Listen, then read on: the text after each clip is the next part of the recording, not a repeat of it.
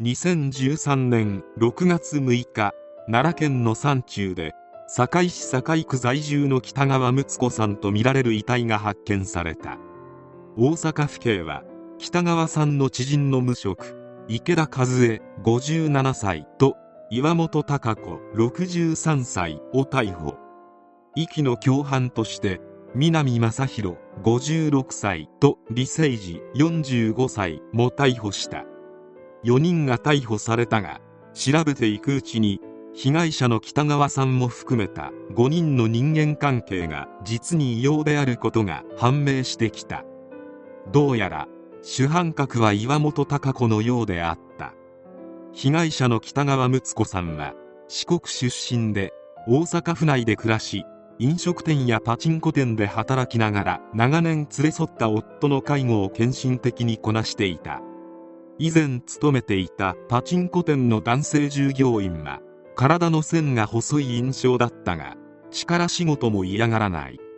後輩の指導も率先してこなし職場の核となるスタッフだったとその人柄を振り返る。夫が車椅子でしか移動できなくなり当時住んでいた2階建ての住居から堺区の文化住宅の1階に引っ越してきた。しかし北川さんの献身的な介護の会もなく夫は病に倒れなくなった。未亡人となった北川さんに接近してきたのが近所の岩本孝子だった。岩本は数匹の猫を飼う無類の愛猫かひとたび家を出ればどこからともなく野良猫まで引き寄せた。そんな岩本も北川と同じく一人暮らし。北川さんと意気投合したきっかけは共通の趣味のパチンコだった。そのうち岩本の愛猫か仲間である池田も加わり近所の飲食店で賑やかに騒ぐなど3人は親しい間柄になっていった。北川さんは夫を病で亡くしたが岩本池田は離婚していた。夫がいないという共通点もあり周囲には3人が寂しさを紛らわすため肩を寄せ合って暮らしているように見えた。しかし彼女たちの関係がある日を境に激変する。北川さんの知人女性があるトラブルについて証言した。近所のスナックで酔っ払った北川さんが関西のノリでふざけて岩本の頭を叩いてしまったというのだ。岩本は月光後遺症が出た。慰謝料を払え。と一気にまくし立て反論の隙を与えない。もともと気弱だった北川さんをヤクザさながらに恫喝しあっという間に自分を優位な立場に置き上下関係を固めた。この機会を伺っていたのかたまたまだったのかはわからないがこの激切れ事件を境に北川さんは岩本や池田に逆らえなくなっていた。ちなみにこの時治療費の名目で北川さんから数十万円取っている。それからは機嫌を損ねれば暴力が待っていた。近くの飲食店の女性従業員は暴行される北川さんを何度も見たと険しい表情で振り返った。また北川さんを可愛がっていたことを岩本らは周囲に自慢げに語っていたとのこと。そしてどんどんエスカレートしていき岩本は北川さんを心理的に追い詰め年金が振り込まれる預金通帳やキャッシュカードも献上させていた。自由に金を引き出せなくなった北川さんは次第に困窮し食費や電気代の支払いすらままならなくなった。池田もジャイアンに寄生するスネ夫のごとく岩本に便乗し北川さんを思いっきり可愛がっていた。そうして限度を知らない2人が北川さんを小突き続けた結果2013年2月に命を落とした。南正弘取政治にも力を借りて最終的に奈良県十津川村の山中に遺棄した。普段から北川さんを服従させ年金さえも管理と偽って強奪していた岩本と池田の横暴は周知のものだったため失踪当初から2人は捜査線上に浮上していた。というより近隣住民はあいつらが犯人だろと岩本らが犯人であることを一切疑っていなかった。マスコミも2人の取材をするようになったが岩本は大勢の報道陣に囲まれても顔色一つ変えずほんまに何も知らんねん。北ちゃんどこ行ったんやろうと心配そうに語った。あんたらのせいで有名人になってしまったやん。こんなんじゃ商店街も歩かれへんわとマスコミの前でおどけてみせたことあった。堂々と知らんぷりをかましていた岩本とは逆に池田は事の重大さに気づいたのかマスコミや警察にビビりまくりながら近所の目が届かない物陰で取材に応じていた。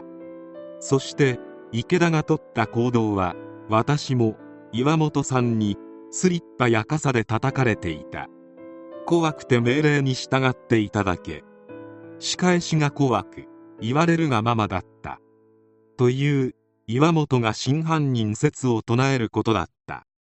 池田は岩本への恐怖を繰り返し訴え北川さんが転居したように装うため北川さんになりすまし住民票を移動させたり北川さんの部屋の畳に付着していた血痕を拭き取り新しいものに交換した。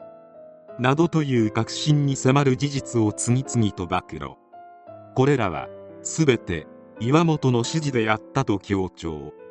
そして自らが関わったのは事件後の隠蔽工作だけで失踪への関与については自分は知らないと自分の身の保全も忘れなかった。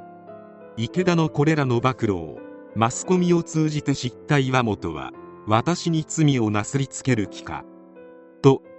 怒りを隠そうともしなかった。報道陣がいる前で YouTube のガイドラインに完全に違反する言葉で口汚く罵り池田の姿を見つけるとお前のせいで警察やマスコミに詰め寄られるんやと詰め寄った。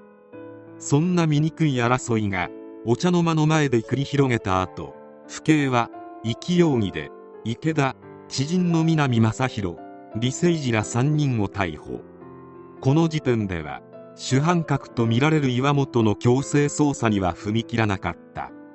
岩本は自分以外の3人が逮捕されたことで自分には手が及ばないと安堵したのか池田たちの逮捕後にこれまで報道の皆さんに隠していたことがあると突然悲劇のヒロインのごとく告白を始めた。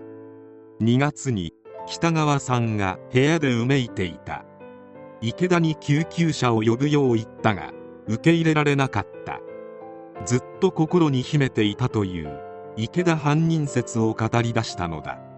しかし共犯者で先に逮捕された池田はこれまで報道陣には認めなかった失踪への関与及び事件の一連のあらましについて洗いざらい喋った。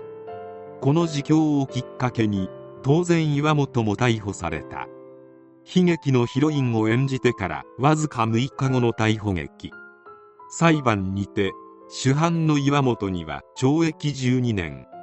池田には懲役7年を言い渡した。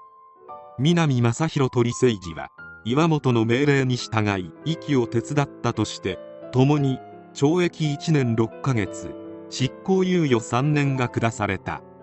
岩本にしぶしぶ従った理由は岩本から借金しており頭が上がらなかったことが原因だったとのこと。この事件を聞いて尼崎事件隅田美代子を思い出した人も多いかと思う。何から何まで手口が一緒である。北川さんはなぜ逃げなかったのか。北川さんに岩本たちから離れた方がいいと助言した知人が言うには北川さんは夫を亡くして頼れる人がいない。他に行くところもなければお金も握られてそもそも逃げることができない。これで逃げたら何されるかわからない。とのこと。岩本の目論見はこの上なく成功しておりまさに恐怖で支配された状態である。そして逮捕が近くなると池田がビビって裏切り出したり岩本が悲劇のヒロインを演じたりと人間の醜い部分がこれでもかと現れていた。事実は小説よりきなりというが刑事ドラマでもあからさますぎてボツにされそうな脚本である。しかし懲役が短すぎる。あまりに性根が腐っている岩本と池田を令和の時代に解き放つのは一般国民としては賛成しかねる。反省などするわけがないしやったことは絶対に許されることはないのだから全てを失って救いのない最後を迎えてほしい。